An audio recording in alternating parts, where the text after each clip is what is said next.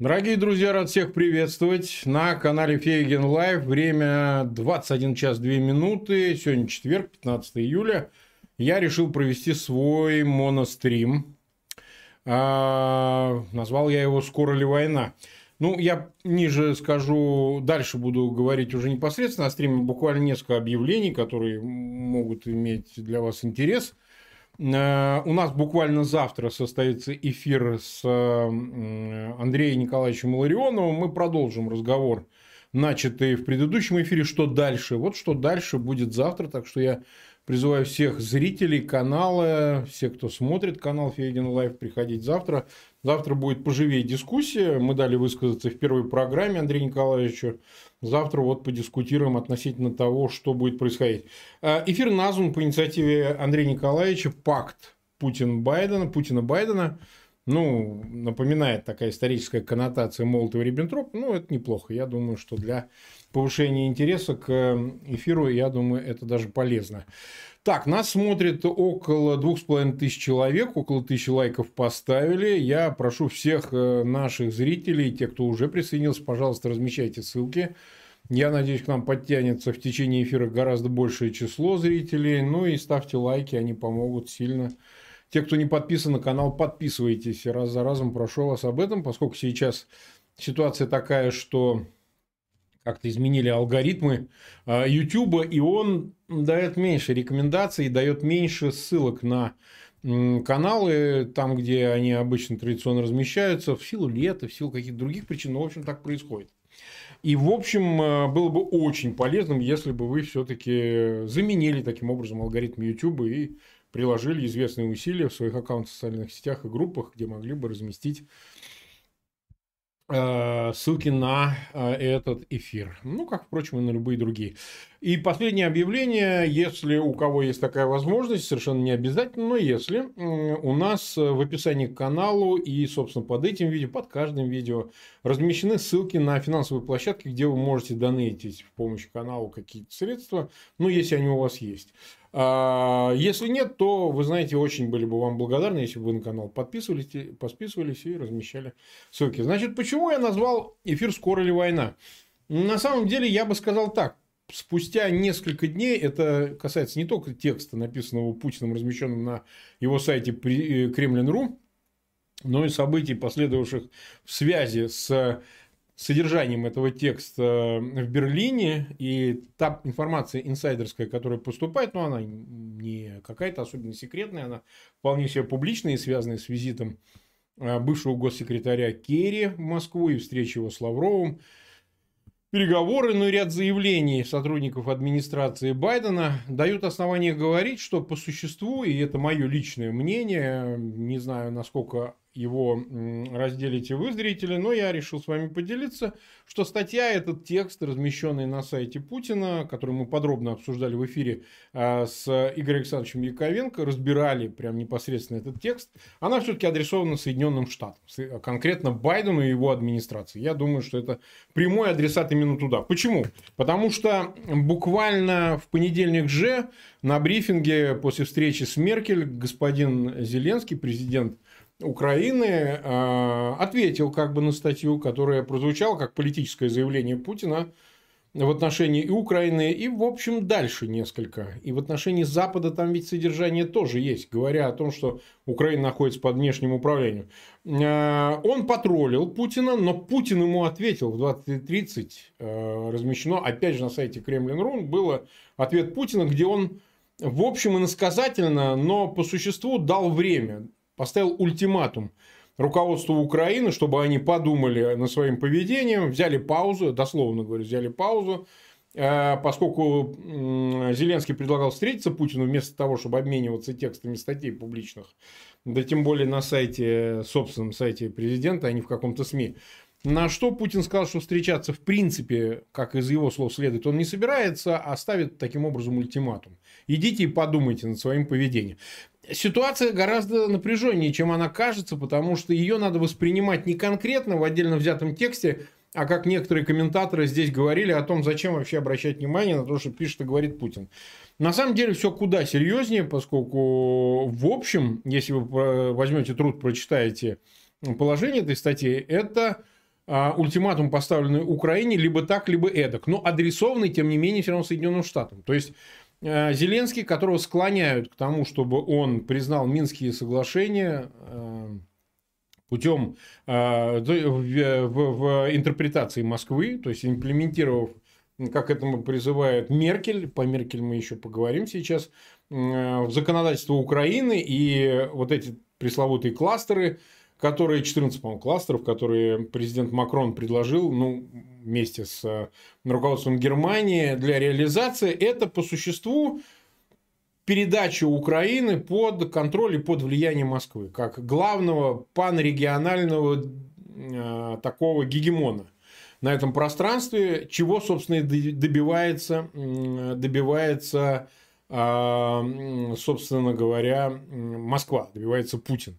Чтобы Украина вернулась под контроль имперской Москвы и дальнейший ее суверенитет был ограниченным. Ограниченным именно позицией по принципиальным вопросам, которые устанавливает, которые решает по этим позициям именно Москва, именно Кремль. То есть недопустимость интеграции военно-атлантические, в евроатлантические структуры, прежде всего военные, это НАТО, недопустимость никакой интеграции э, экономической, в частности в Европейский Союз, и в другие структуры, в другие сообщества, которые не контролируются или не разрешены Москвой. Вот, по сути, именно этот адресован ультиматум, причем в шантажной абсолютно форме, и, на мой-то взгляд, я прочитываю это так, что в отношении Киева, при том, что оговорен, а, оговорено было в статье специально несколько раз о том, что киевская власть находится под контролем внешним, э, по существу им тоже дан э, срок на то, чтобы исправить это положение. В противном случае э, там прямо сказано о том, что если будут там ущемлять русскоязычное население в отдельных территориях, где-то внутри Украины, причем за скобки выведены и Крым, и Донбасс, они и без того оккупированы и контролируются Кремлем, а, то, конечно, они будут реагировать. И реагировать именно военным путем. Никакого другого формы реакции нет. Мало того, э, я прочитываю это также, что там поставлен ультиматум по поводу а, промосковских сил, вот этих прокси в лице Медведчука, его структур, это и общественные структуры, и политические, не только ОПЗЖ. И медиа, он о них специально говорит Путин, о том, что они вот запрещены, они должны быть по существу вновь переданы под контроль э, значит, э, вот этих промосковских сил, Медведчук должен быть освобожден, ну и так далее, и так далее, и так далее. Если нет, то война, по-видимому, э, и то, что мы под ней подразумеваем. Война ведь это совершенно не обязательно то, что вот мы обсуждали всю весну, когда шла передислокация войск границам Украины, что это крупномасштабное вторжение. Война может э, по-разному выражаться, вплоть до э, захвата или убийства политических руководителей Украины, например, да? Э, до терактов, до каких-то боестолкновений в разных точках, не только в районе линии разграничения в Донбассе.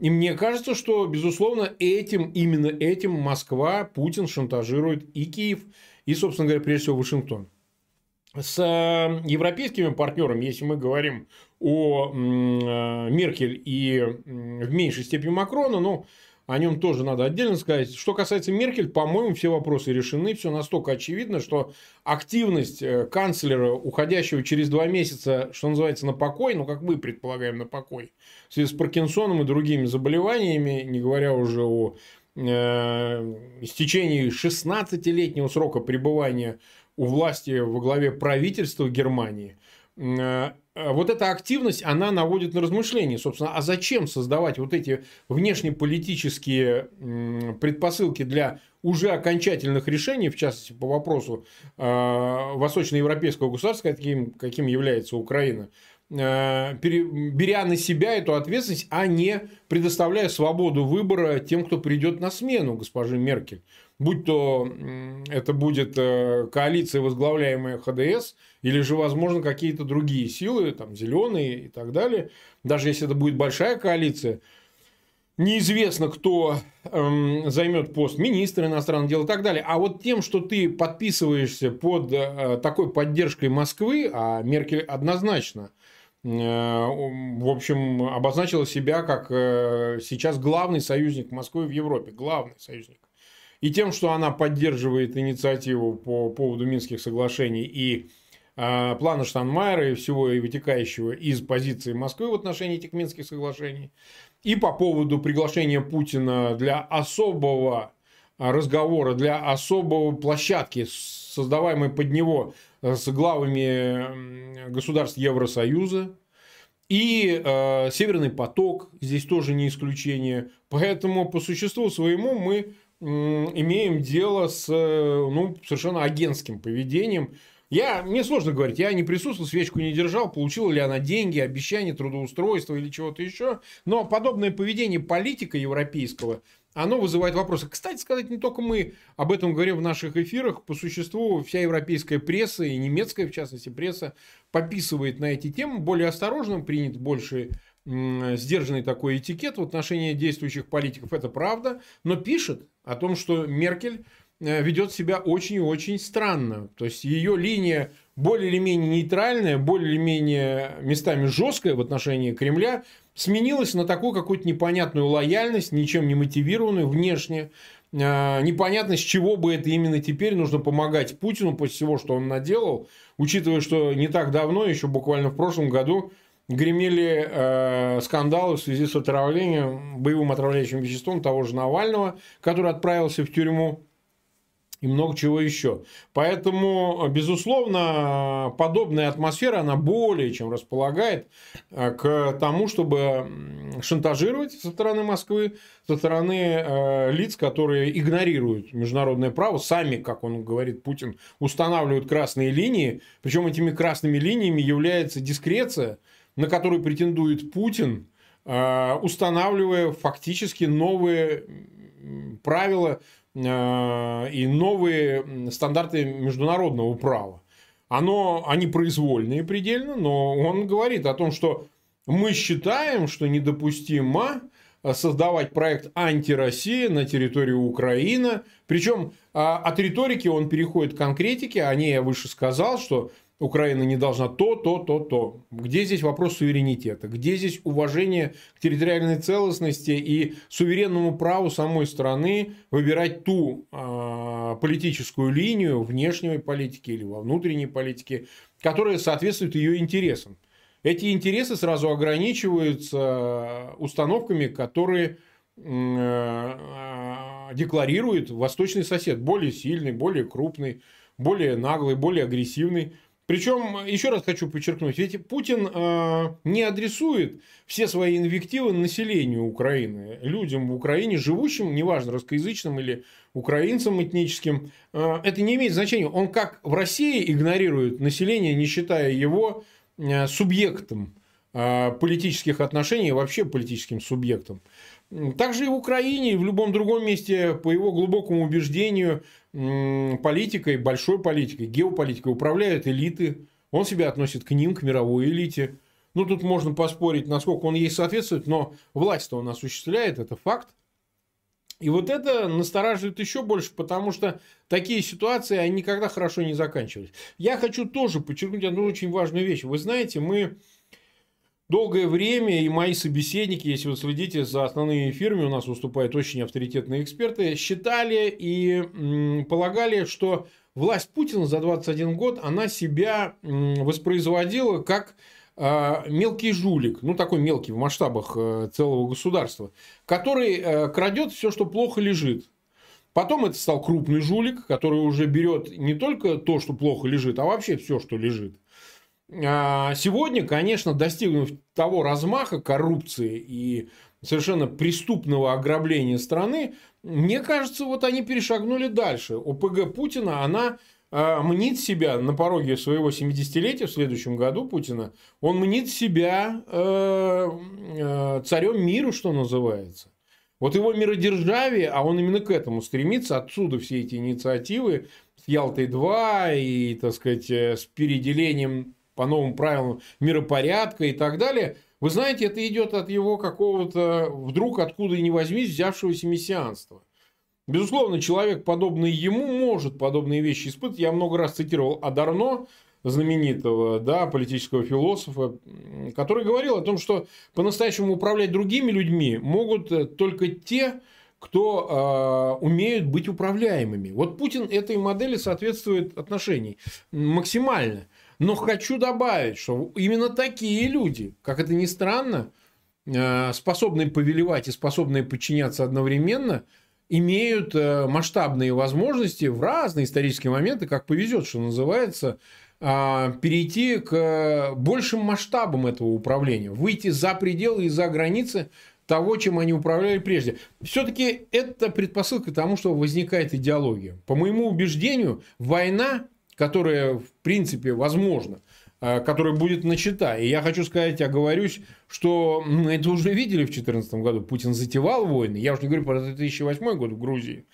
Он в 2014 году захватил Крым, он продолжает воевать в Донбассе. И мне, меня удивляет, почему и в Украине, и в России люди так не верят в войну. Так э, отталкивают от себя, что, конечно, психологически объяснимо, никому не хочется подобное верить, но все-таки, э, я хочу сказать, мы уже были не раз этому свидетелями. В той же Украине на Донбассе погибло 13 тысяч человек по официальным данным, и мы не знаем по неофициальным сколько точно. Так вот, э, я хочу сказать, что он вступил в ту пору, когда все-таки, приближаясь к 70 годам, возраст не смешной, учитывая, что он, конечно же, имеет намерение остаться у власти и после 2024 года, выборов в России нет, он ни разу в выборах не участвовал, разумеется, никогда выборов не выигрывал, их и не будет в дальнейшем, он намеревается э, замещать этот пост и дальше, и, по-видимому, все-таки передать эту власть кому-то из самых близких людей. Ну, я вот так, изучая под лупой то, что происходит, склоняюсь все больше к тому, что этим человеком может стать его одна из дочерей, возможно, Тихонова, поскольку она не была в браке за иностранцем. И это как бы снимает некоторые вопросы. И я думаю, что нужно ожидать, что вот эта семейная традиция на пространстве бывшего СССР, она же, между прочим, расхожая.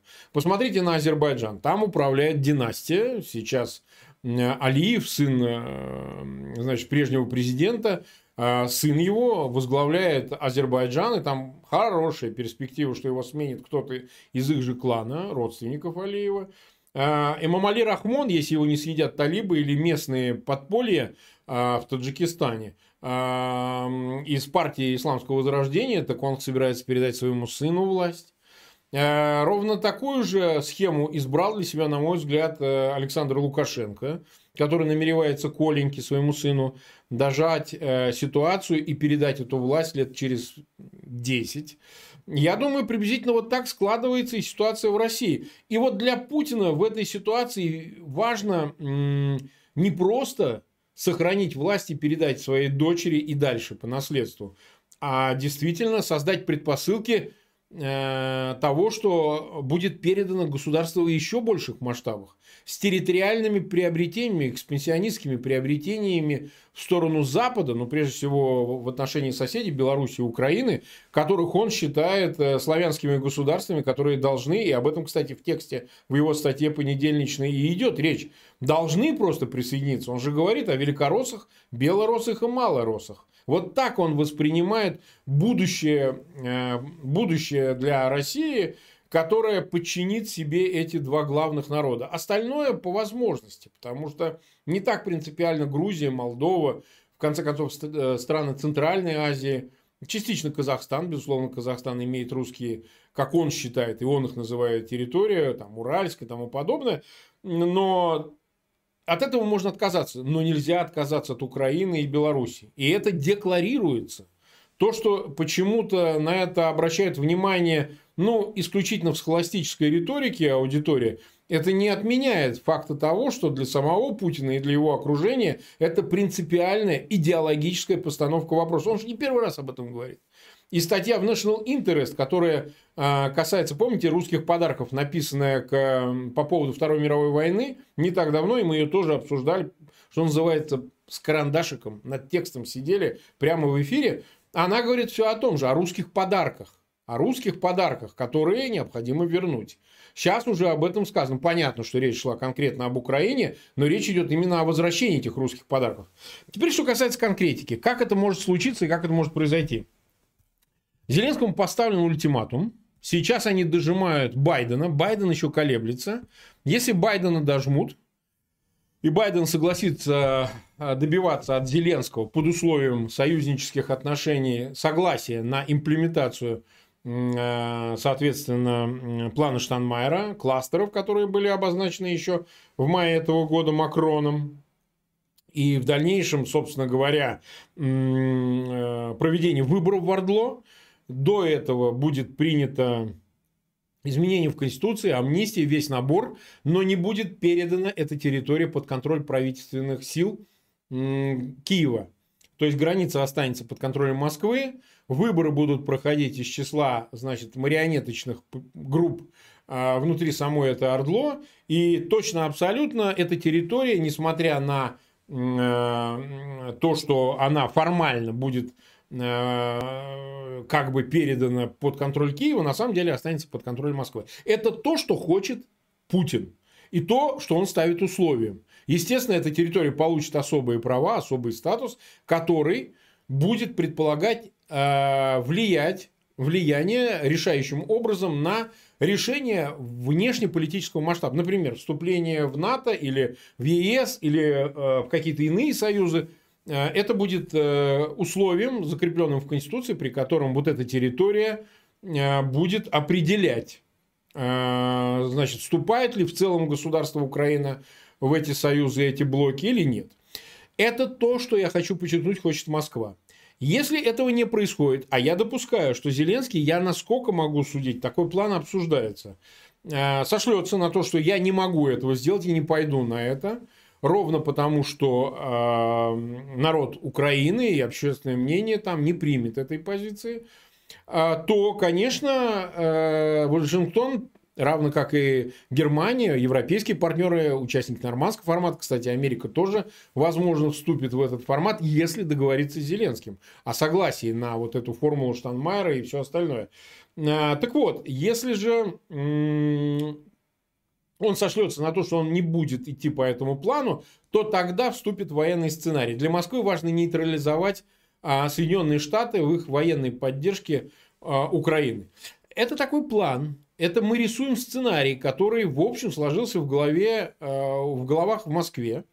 А, есть и угрожающие признаки того, что а, по первой части, что касается шантажа и добиваться согласия Украины, Киева на вот этот план, это свидетельством тому понедельничный визит, неудачный абсолютно визит Зеленского, там э, полетело все и а, полетело все и по поводу компенсации за достройку Северного потока-2 и по поводу Минских соглашений много чего еще. Оружие, например, помните, как скандально не встретился Зеленский в последний момент сорвалась встреча с министром обороны Германии, который то ли предполагалось, то ли не предполагалось, а, именно из-за того, что не договорились о поставках вооружений, немецких вооружений для э, Украины, для вооруженных сил Украины. Вторая, достаточно угрожающий звонок э, по этому поводу, это действительно визит э, Керри. Я считаю, и в этом не согласен с Андреем Николаевичем, с Андреем Николаевичем Иларионовым, что Керри вообще незначимая фигура, что он вообще, так сказать, не влияет на ситуацию, что он не имеет влияния на Байдена. Это не так.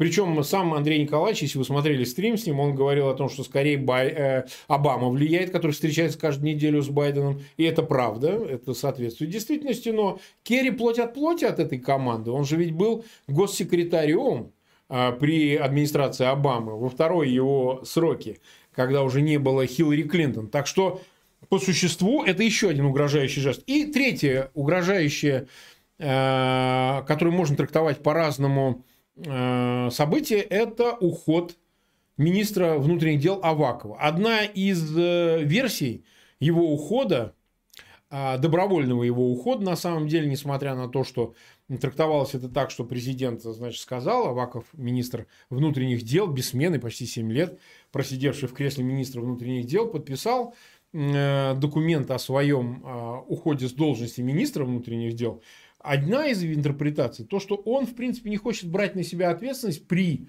уже вроде как решенном в, на банковой в Украине вопросе об имплементации плана Штанмайера и всего, что требует э, Берлин и Вашингтон, якобы, опять же, требует, что это как будто бы уже окончательное решение, э, придется разгонять митинги и Майданы, которые могут возникнуть из числа недовольных Украина это не просто какая-то там Россия или где-то, это воюющая страна. Это страна из сотен тысяч ветеранов, прошедших окопы, людей, которые ни перед чем не остановятся, буквально ни перед чем не остановятся, если поймут, что их предали. Сам Зеленский не желает идти по этому пути, я так считаю. Но он может э, сам спровоцировать ситуацию, при которой начнутся какие-то уличные выступления против принятия вот этого плана. Если этот план не будет принят, Москва угрожает именно войной. И здесь недвусмысленные эти заявления прозвучали. А, конечно, ситуация может много раз поменяться. У нас часто принято на канале упрекать людей за неверные прогнозы. Но еще раз повторяю, Бог располагает, известная вещь. А в политике так особенно. Там еще и сатана немножко участвует. Поэтому, когда а, раз за разом каких-то экспертов упрекают в том, что они настолько не были прозорливы, что предусмотрели ход событий, ну, наверное, потому что э, только Бог знает, как сложится проведением э, ход этих событий, а не отдельно взятый человек. Мы можем только анализировать то, что видим прямо сейчас, но мы не можем заглянуть в будущее. Так, к сожалению, устроена человеческая жизнь и сознание, которое не позволяет человеку знать, что там нас ждет впереди. Э, благодаря этому, собственно, мы и живем. Если бы мы знали, что там заранее, мы бы все умерли. Не я сказал, это, значит, еще а, из антиутопий известных, там, от Томаса Мора и тому подобное. Поэтому, дорогие друзья, э, то, что я рисую эту картину, это может быть крайний сценарий для реализации которого понадобится еще масса условий. Но то, что э, происходящее можно трактовать именно таким образом, я глубоко убежден. Смотрите, я 28 минут, э, чуть меньше 27 минут говорил в эфире, 9122 человека нас смотрит, 2612 лайков нам поставили. Спасибо огромное. Те, кто присоединился, это почти 7 тысяч, ну, чуть меньше человек. Пожалуйста, ссылки на этот эфир разместите в своих аккаунтах в социальных сетях и группах. Это бы сильно помогло продвижению этого эфира, поскольку, если вы не слышали, я уже рассказывал тем, кто здесь был, э, действительно есть проблемы с продвижением э, наших эфиров. Сейчас летом, что ли, или в силу смены алгоритмов каких-то, YouTube э, меньше попадаем в рекомендованные наши видео, нашего канала, ну не только нашего, посмотрите, на других каналах приблизительно схожая ситуация и такие же проблемы. И это сильно влияет на просмотры, это влияет на подписки. Действительно, реально снизилось. Вы же знаете, я много раз говорил, что мы не занимаемся приписками, у нас нет никаких мошеннических схем накидывать себе просмотры или там, не знаю, накидывать себе подписчиков. Мы этого не делаем, мы никогда не делали и делать не будем. Поэтому у меня нет другого способа, как постоянно обращаться к вам с просьбой помогать э, распространять материалы, подписываться и так далее. Просто его не существует на самом деле. Понимаете? Более того, нам раз за разом люди жалуются, что слетает подписка, слетают э, э, комментарии, так сказать, не приходят э, уведомления и так далее. Э, ну, нет другого способа, кроме как этому противостоять, это делать то, к чему я призываю. Так, дорогие друзья, давайте я понаотвечаю на ваши вопросы. Я думаю, что будет полезно. А Раби спрашивает вопрос. Марк, разделяя ваше мнение, как вы считаете, кто может выступить союзниками России в грядущей войне с Украиной и будет ли политика вмешательства НАТО и других? Однозначно, союзником выступит Беларусь. Они его склоняют к тому, чтобы он сейчас посетил э, Крым. И такое у меня ощущение, что он в Симферополь слетает, я имею в виду Лукашенко. Скорее всего, это будет цена за финансовую поддержку, которую ему оказывает Москва, а ему надо платить своим сатрапам и так далее. То есть, я не исключаю, что это как э, увязка коготок всей птички пропасть. Лукашенко в этом смысле уже мало чего есть терять, он действительно уже залез слишком глубоко. Поэтому я могу допустить, что действительно Лукашенко и Беларусь могут участвовать в поддержке агрессивных планов Москвы. Это раз. Что касается э, э, невмешательства НАТО и других, но декларации идут разные, они в основном были бравурные, а вот сейчас тон изменился, если вы заметили. Сейчас стали говорить о том, что э, Украина не вполне готова к вступлению НАТО, что вообще говоря, там масса проблем с коррупцией. Вот э, правильно об этом Пьянковский сказал в нашем эфире вот буквально несколько дней назад, о том, что когда заговаривают о коррупции, это точно ищут повод как бы вопрос снять с повестки. И мне кажется, именно это происходит. Я отдельно хочу вам сказать, что вот э, сыпятся упреки еще и такого рода, что Вот, мол, э, Фейгин, а, Пиантковский и другие его эксперты во всей предыдущий период не поддерживали замечательную душку Трампа, а поддерживали Байдена, а мы предупреждали, что Байден, Байден окажется вот таким и так далее.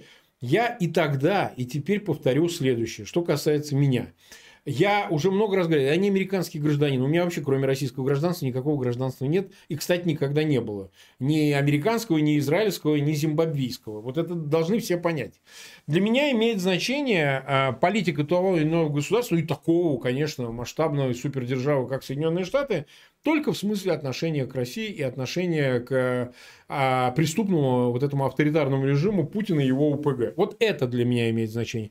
И если правительство США, ну, власть США в лице президента, в его администрации не позволяет а, продолжать эту агрессивную политику как вовне страны, Москве, так и внутри страны, такие для меня политики хорошие. Если они потакают, закрывают глаза или, хуже того, вступают в криминальные отношения, а, а такого рода подозрения есть и в отношении Трампа, не знаю, что там насчет Байдена, то вы понимаете, что отношение к таким меняется. То есть тот, кому нравится Путин, не нравится мне. Вот если так упростить. Это было, есть и будет. И поэтому от того, что нынешняя политика американской администрации меняется, там одна риторика, а дела совсем другие, это совсем не означает, что от этого Трамп становится лучше, а Байден хуже, или наоборот.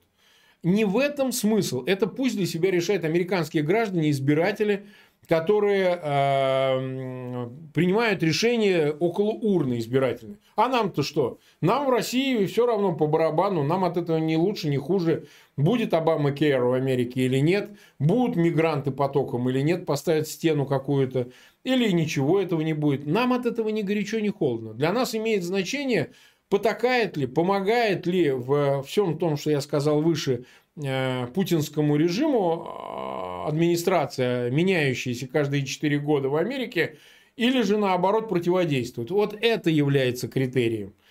А, и надо отдать должное Путину, что он сумел понять весь смысл выборной демократии, и ровно поэтому он с каждым новым президентом, там был Трамп, тут был Байден, он устанавливает, пытается устанавливать доверительные отношения, обещая все на свете.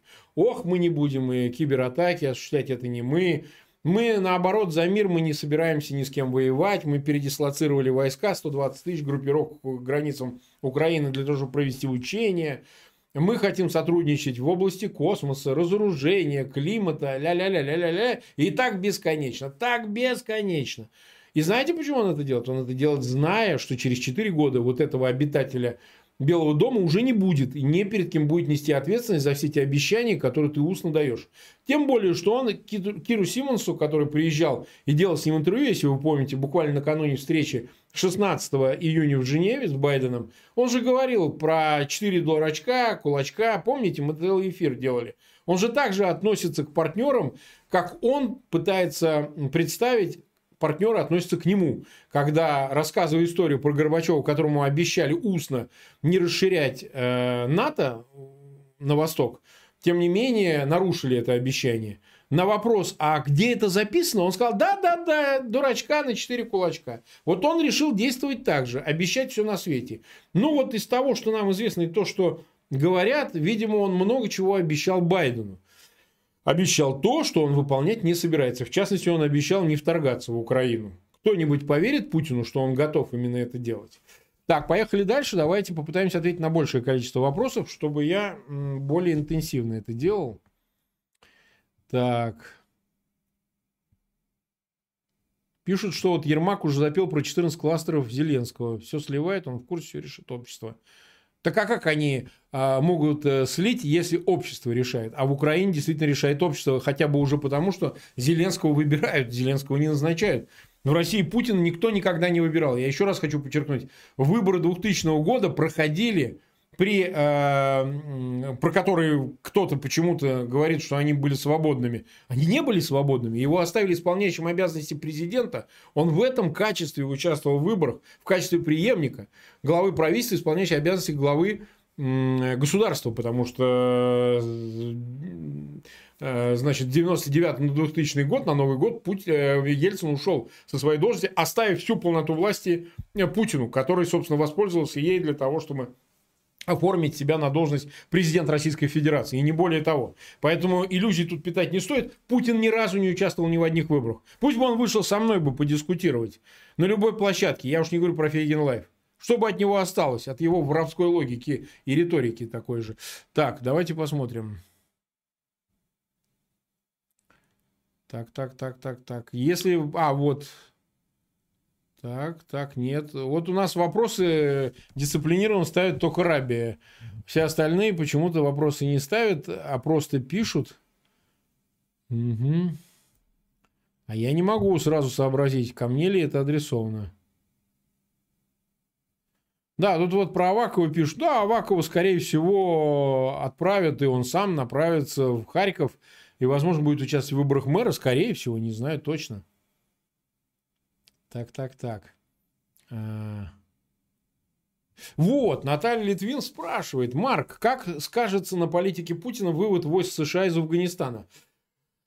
Смотрите, Наталья, это сейчас пока невозможно предсказать. Вот все, что мы видели, мы обсуждали в эфире, если вы видели с Женей э, Трифоновым, с которым мы знакомы там 30 лет с лишним, он действительно крупный специалист по вопросам Центральной Азии и, так сказать, э, Афганистана и всего остального. Он э, заканчивал РГГУ, там, работал, учился и так далее. Давным-давно он публицист, по этому поводу много чего публиковал. Вот смотрите, ведь он справедливо говорит о том, что э, все, что хочет Москва, это спокойствие, защитить свои интересы. Нет у нее никаких планов вводить войска в Афганистан, потому что это печальный исторический опыт. Там ментальная память очень сильна.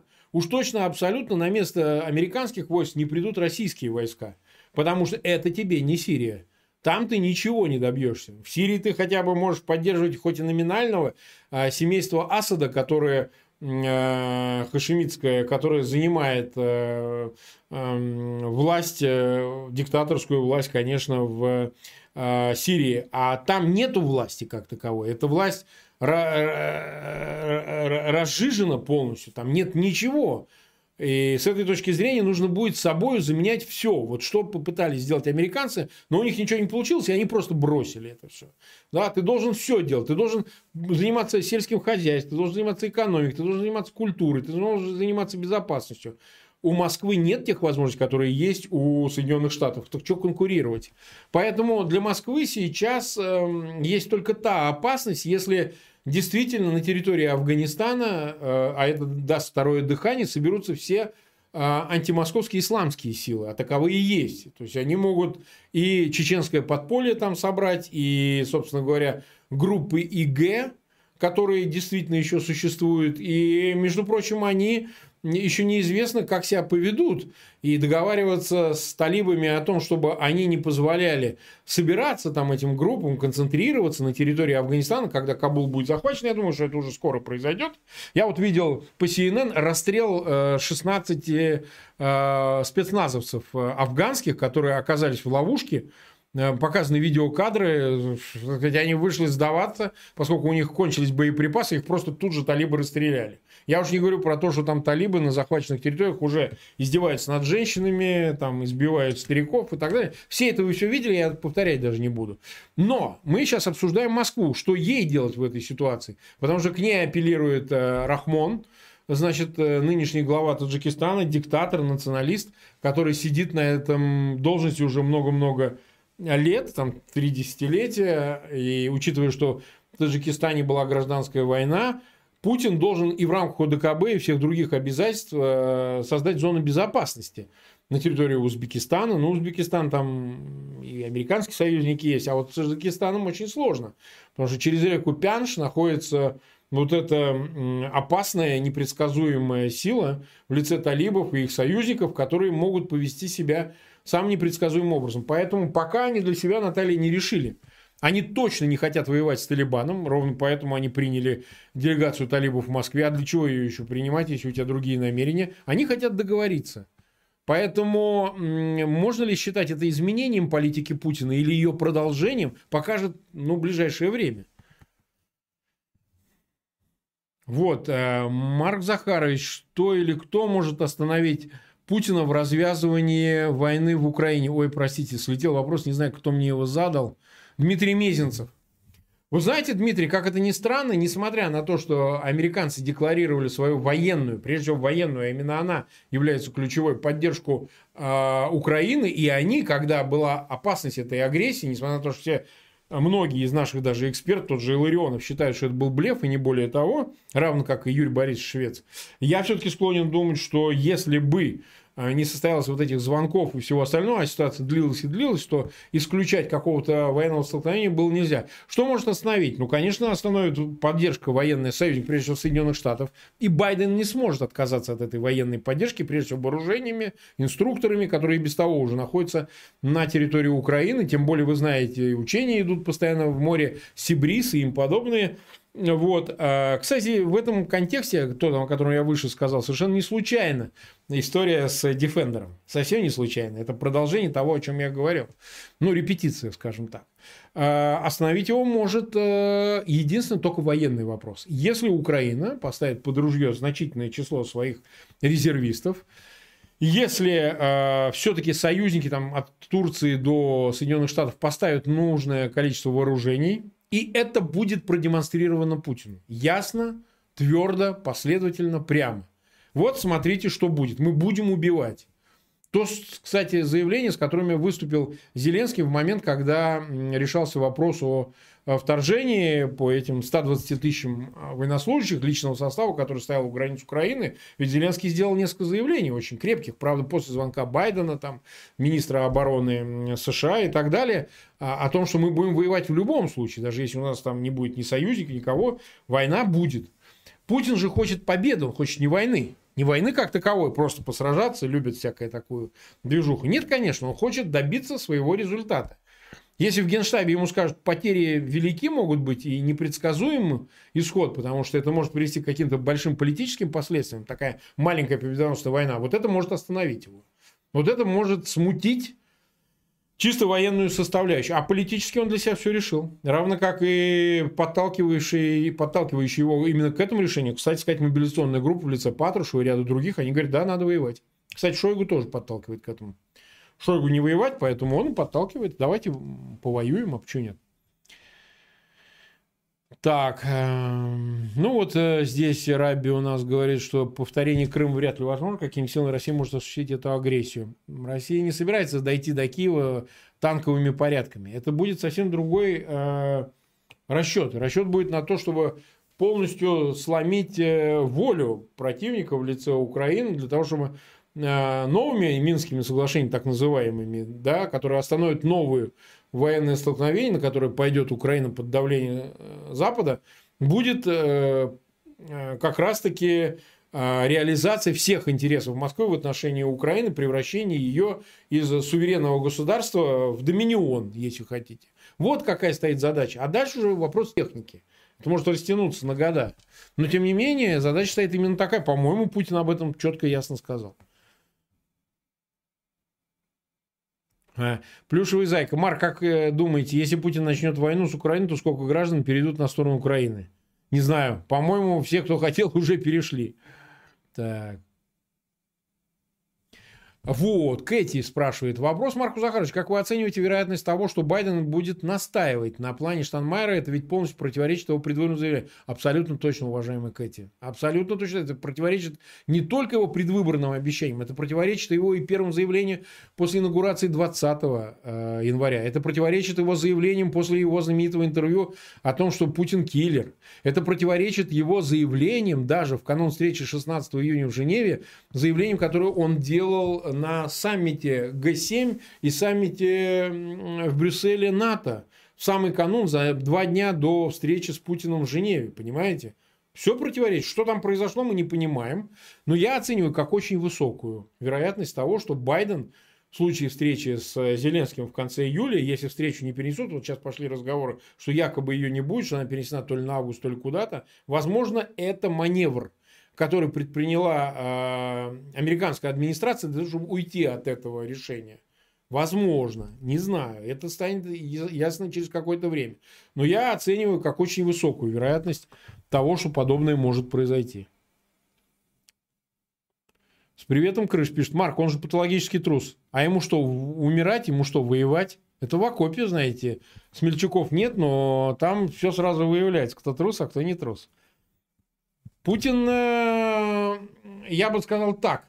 Вы вот э, жалко, что снимаете с расчета то, что он преодолел какую-то определенную возрастную фазу. Эти вещи он может не отдуплять уже, понимаете, в такой степени. Так что вот так.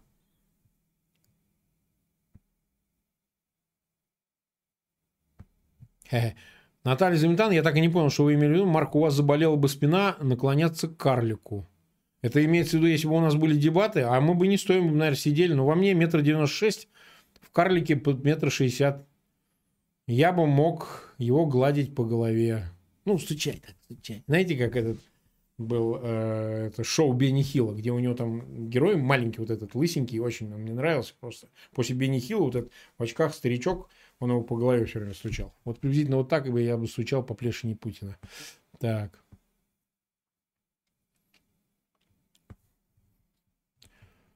Так, так, так. А, да, вот пишут, что Аваков отказался выдвигаться в мэры Харькова. Не слышал об этом. Ну, может быть. Опять же, это все слухи пока, потому что он только отставлен от должности, поэтому не знаю, что там будет дальше. Вот, Михрютка пишет. Марк, почему украинцы не действуют по-путински, не присажают всю оппозицию? А, смотрите как. Во-первых, я не знаю, почему они не присажают э, не то чтобы оппозицию, а московскую агентуру, путинскую агентуру даже, точнее так сказать. Это я не знаю, это вопрос надо дорисовать к ним. Ну, во-первых, потому что они так э, ведут себя, как понимая демократию. Несмотря на все издержки, кто бы что бы ни говорил, в Украине меняют президентов, никто не сидит по два срока, ну, кроме Кучмы там не считается, потому что Кучма тот еще. А, в Украине действительно демократия, у них там суды, понимаете, вот так просто никого не посадишь. А, другое дело, что военное же время – военные опасности существуют, и поэтому там не до церемоний. Я считаю, что Украина спасется, если будет безжалостно, не оглядываясь, не рефлексируя, не оглядываясь на Москву, на Запад, действовать беспощадно.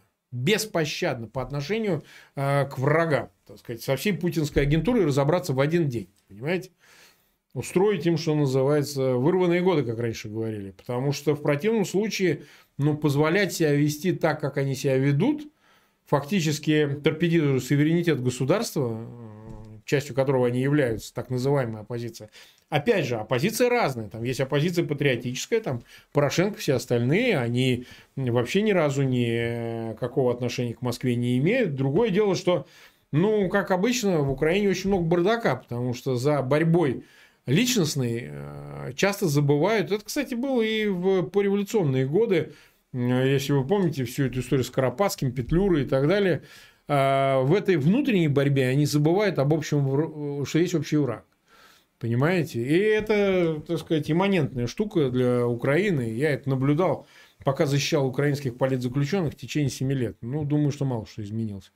А что касается промосковских прокси, это не оппозиция, это просто финансируемые из Москвы агенты. Вот, ну, Медведчук именно такой. Вот и все. Так. Нас уже смотрит 11 тысяч 14 человек. 4156 лайков э, нам э, поставили. Это спасибо огромное. Э, вот пишет Константин Линкер. Вопрос, э, ну или там тезис. Именно так и будет. Байден говорит одно, а делает другое. Смотри, Константин, даже у Байдена, даже у Трампа я вам хочу сказать, хотя делал прошлое, всегда была возможность отыграть в любую сторону, в лучшую сторону всегда. То есть не обязательно быть все время одним и тем же. То есть у любого политика, которого выбирают, всегда есть возможность сказать, слушайте, ну, давайте не так, а вот так. Я считаю, что там я был неправ, вот тут давайте так и хватит уже. Если же этого не происходит, я уже много раз говорил, даже в этом эфире, что мы не можем оценивать политика только потому, что он анти. Там, а, против Трампа, значит, всем Байден замечательно. Вы посмотрите на либеральную общественность в России, которая оправдывает все действия Байдена и говорит о том, что он делает вообще все правильно, не надо его критиковать, он вне критики. Это гений, который, что называется, светоч и так далее. Да нет, это просто политик на 4 года. Даст Бог, он выберется и еще на 4 года. Но это не так, что мы должны во что бы то ни стало оправдывать политика за все, что он делает. Еще раз повторяю, мы не оцениваем ни Байдена, ни Трампа, ни тот, кто придет за ними. Не знаю, кто станет за Байденом а, президентом Соединенных Штатов. Только на том основании, что э, значит, э, он хорош для Э, своего населения, для своих граждан. Мы не знаем этого, мы не граждане США, нам от этого ни горячо, ни холодно, как я уже сказал. Мы его оценим исключительно только по отношению к Путину. Вот представляете, какой критерий? Он говорит, что Путин хороший, значит, политик плохой. Он делает что-то в пользу э, воровской этой власти, значит, он для нас плохой. Все. Если Байден принимает план Штанмайера и поплыл, так сказать, в отношениях с Путиным, значит, он все, он плохой. Вот и все. Так же, как к Трампу мы также относились. Абсолютно так же. Не было бы Хельсинской пресс-конференции, где он чуть ли не в рот заглядывал Путину, так он был бы хороший. А так он плохой. Понимаете как? Кто-то скажет, что это какой-то циничный подход, какой-то глупый даже по-своему. Нет, а для нас очень даже вполне себе подход правильный, единственно возможный. Потому что мы живем в России, мы э, мечтаем избавиться от Путина, от всей его клики.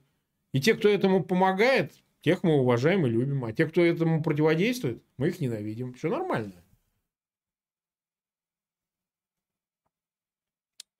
Вот э, Георг, э, наш старый зритель Мурманск, пишет, Марк, война – это громадные риски, а не порвут ли Путин на тряпки свои же псы, миллиардеры с Лубянки и Старой площади. Вы знаете как, Георг, по-моему, это возможно было бы раньше, но почему-то этого же не произошло в 2014 году. А ситуация существенно ухудшилась по сравнению с 2014 годом. В 2021 мы живем вообще уже в другой стране, по существу своему. То, что было возможно, марши, например, антивоенные, я в них во всех участвовал, кое-какие организовывал, как, которые успел. Я в тот момент защищал Надежду Савченко, и я был, так сказать, э, ну, Немцов часто мне звонил, мы с ним там все время обсуждали все эти вещи. Кстати, марш «Весна», на котором я вел колонну э, в день, э, через два дня после убийства Бориса, он же тоже был с колонной в поддержку Надежды Савченко. И мы, несмотря на то, что была панихида, да, э, значит, в связи с убийством Бориса 15 в 15 году, в конце февраля, мы все-таки все-таки мы шли с растяжкой в поддержку политзаключенных, в том числе и украинских, но не только, конечно. Вот, с нами там были и Андрей Пьянковский со мной рядом шел, и покойный Гейдар Джамали и так далее в этой колонне. Поэтому, понимаете, какая штука? В 14-м такое, в 15-м было возможно, а сейчас невозможно. Видите, в какой другой стране мы живем? Я думаю, что те вот самые псы-миллиардеры, они э, вряд ли решатся на какие-то действия такого рода в отношении Путина.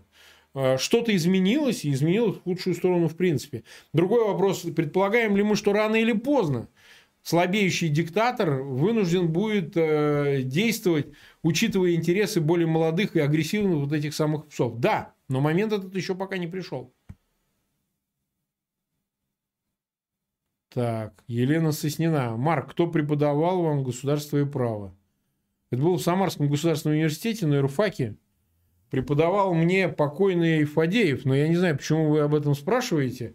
Потому что на самом-то деле я кандидат юридических наук, и я сам могу преподавать по 12.00.02 все-таки, а не по 12.00.201. Вот, у меня конституционное право. Раньше была подотрасль муниципального права, по которой я защищал конституционную основу местного самоуправления – как бывший депутат Государственной Думы. Я был членом комитета по вопросам местного самоуправления, вот поэтому. А так, в принципе, государство и право... Да нету больше такой дисциплины, как и юридической профессии полноценной нет. У нас что, право есть в России, так сказать? У нас есть куда его применить. Мы это уже сто раз говорили. Нет смысла в этой профессии вообще. Так. Вот, Алекс Петров с таким ником пишет, Марк, может быть, война в данной ситуации благо, окончательное решение проблем фашистской Московии? Ну, я бы этого тоже не исключал. Да, лучше ужасный конец, чем ужас без конца. Почему бы и нет? Война многое может расставить на свои места, понимаете? Сделать окончательное и бесповоротным э, а, а, решение судьбы власти в России не только там рисков э, изменения судьбы власти в той же Украине и много где еще. Я бы этого не исключал. Потому что не может же Путину все время вести, понимаете? Рано или поздно ему и не повезет. Другое дело, что Здесь ведь как? Э, если готовиться к войне, то ты точно ее не проиграешь. Я бы вот такую форму измененную Клаузевица использовал. Потому что действительно готовиться уже к проигранной войне, переигрывать ее бесконечно, уже проиграно. Как вот часто делается в связи с э, потерей Крыма в Украине. Я такое наблюдаю. Э, вещь такая, знаете, бесперспективная. По-моему, сейчас надо сосредоточиться на том, чтобы не потерять большие территории, а в существе своем сохраниться как независимое государство и добиться от Запада в конечном итоге, а Запад куда скорее пойдет навстречу Украине, если она окажется предельно э, дееспособной как самостоятельное военное государство. Если она победит Россию, то тогда уж точно дорога откроется и, и в НАТО, и куда угодно. Вот я бы так сказал.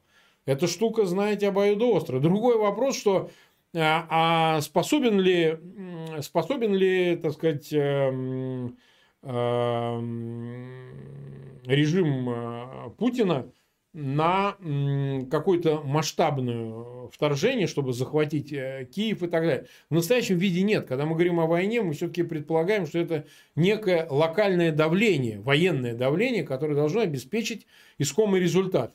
А если Кремлю ответит полноценной войной, ну так, знаете, начнут вторгаться, а тут начнут обстреливать ракетными установками приграничные районы в России. Представляете, что будет? То есть по-разному может сложиться ситуация. Но я еще раз повторяю, Путин окончательно в своем тексте, опубликованном на его официальном сайте президента Российской Федерации, продекларировал намерение в отношении восточного соседа, то есть славянского государства Украины. И Казалось бы, вот многие даже вот у меня здесь э, в ленте, в чате, в комментариях говорят, ну что вы все время об Украине? Нас 65% смотрит твой канал русских, да? Ну, нам дела нет от Украины, но мы не хотим Украины, мы не считаем, э, значит, Украину врагом и не считаем одним народом. Мы просто хотим э, заниматься проблемами, которые есть в России. Беда заключается в том, что вот узурпатор, глава вот этого государства России, да, занимается Украиной, Потому что, занимаясь Украиной, он занимается Россией, как это не парадоксально. Вы понимаете, что война с Украиной – это э, война с любым возмущением, с любым протестом, в том числе и в России. Вот не понимать связи этих вещей – это не какая-то далекая Америка, это конкретно прямо здесь. Там в меньше, чем тысячи километров между двумя столицами, понимаете? Так что э, вопрос здесь ведь э, трагически заключается в том, что для Путина это и стратегия, и тактика, и все на свете. Завоевание э, Украины и оставление после себя наследства в виде э, восстановления СССР ну, в масштабах трех государств – Беларуси, России и Украины. Я думаю, именно эту цель он преследует, и ради нее он не пожалеет уж точно не с жизнями своих граждан, уж точно не чужими жизнями. Так, вот, кстати, хочу тут про Соловья опять пишут. У Валерия Дмитриевича сейчас, насколько я понимаю, стрим, он, наверное, уже закончился. Кто-то из зрителей был на стриме Валерия Дмитриевича Соловья. Пришел ко мне. Мы, кстати, пригласим Валерия Дмитриевича Соловья в воскресенье. Опять э, та же э, повидалка подтекает, что, значит, Соловей – это пустозвон, он Ванга, агент Кремля, что он там еще, я не знаю, про него постоянно вешают. Я, кстати, задавал риторический вопрос, когда, помните история про то, что Кириенко все сказал, Соловей будет депутатом Государственной Думы, Соловей где-то что-то там сказал на эхе Москвы и так далее. Ну, я вот услышал, он мне, правда, не рассказывал об этом, что якобы ему отказали в баллотировании в депутаты по округу. Что-то как-то странно это выглядит. Что-то они с Кириенко или с кем они не договорились, получается. Так что вот э, все очередные претензии про то, что Соловей не такой, этот не такой. Сейчас у нас была вот это э, страшное столкновение по поводу Лукашевича и его расследования. Что значит, опять он превратился в агента, значит, э, э, Лубянки или там Кремля или Путина, не знаю кого. Вот у нас, конечно, сознание у людей, отдельных наших зрителей, оно однонаправленное. Выражается оно в том, что любое отклонение от какой-то устоявшейся, ставших общим местом позиции воспринимается исключительно враждебно. Поразительно, что в ситуации с тем же Лукашевичем, который выступал у нас в эфире, если вы видели, я его пригласил по поводу расследования гибели самолета Качинска. А почему мы это сделали через 11 лет спустя? Ну, потому что это обсуждали вот буквально недавно, и восторжествовала единственная версия относительно взрывов на борту самолета – При том, что, значит, при расшифрованных самописцах и других показаниях, а на самописцах записаны не только разговоры, но и технические данные, которые были при, собственно говоря, крушении самолета, никаких взрывов не было. И я предложил, собственно говоря, выступить Лукашевичу как человеку, опытному эксперту, а, со своей версией, если она у него есть, она у него была, о том, что это все-таки была естественная авария. Вы посмотрите, какая реакция болезни была. Мы отписываемся, мы Лукашевичу больше не верим. Марк, как так, почему же? То есть какие-то версии, которые э, опровергают э, отдельные версии других экспертов, других э, блогеров и так далее, воспринимаются исключительно как проплаченные, исключительно как значит, организованные властью в свою пользу. Это очень странно, потому что у нас на канале у нас на канале выступают разные эксперты. Главным условием, как я и прежде говорил, является то, что э, все эти эксперты не должны поддерживать власть, не должны декларировать поддержку Путина, Единой России, быть пропагандистами. И мы этому правилу четко соответствуем.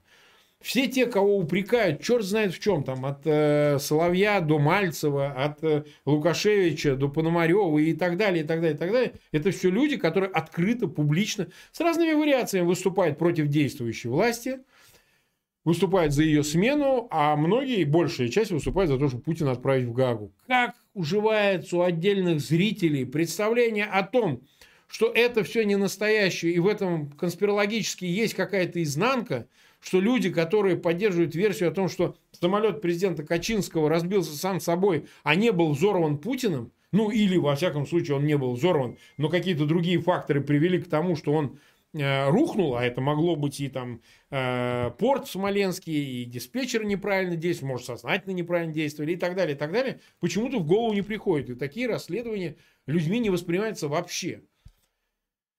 Нужно, чтобы Путин залез в этот самолет, всех там убил и спрыгнул перед самым его крушением. То есть, ну, это просто невероятно. Просто невероятно. Наш канал работает два с половиной года, но ожидать подобного я не мог, потому что наша аудитория, ну, не больше ее часть, конечно, не больше, но какая-то часть оказалась настолько э, не готовой, настолько не гибкой к восприятию альтернативного мнения, что ей проще поверить в заговор, нежели в какое-то альтернативное знание, какую-то альтернативную позицию. Вот это меня всегда удивляло.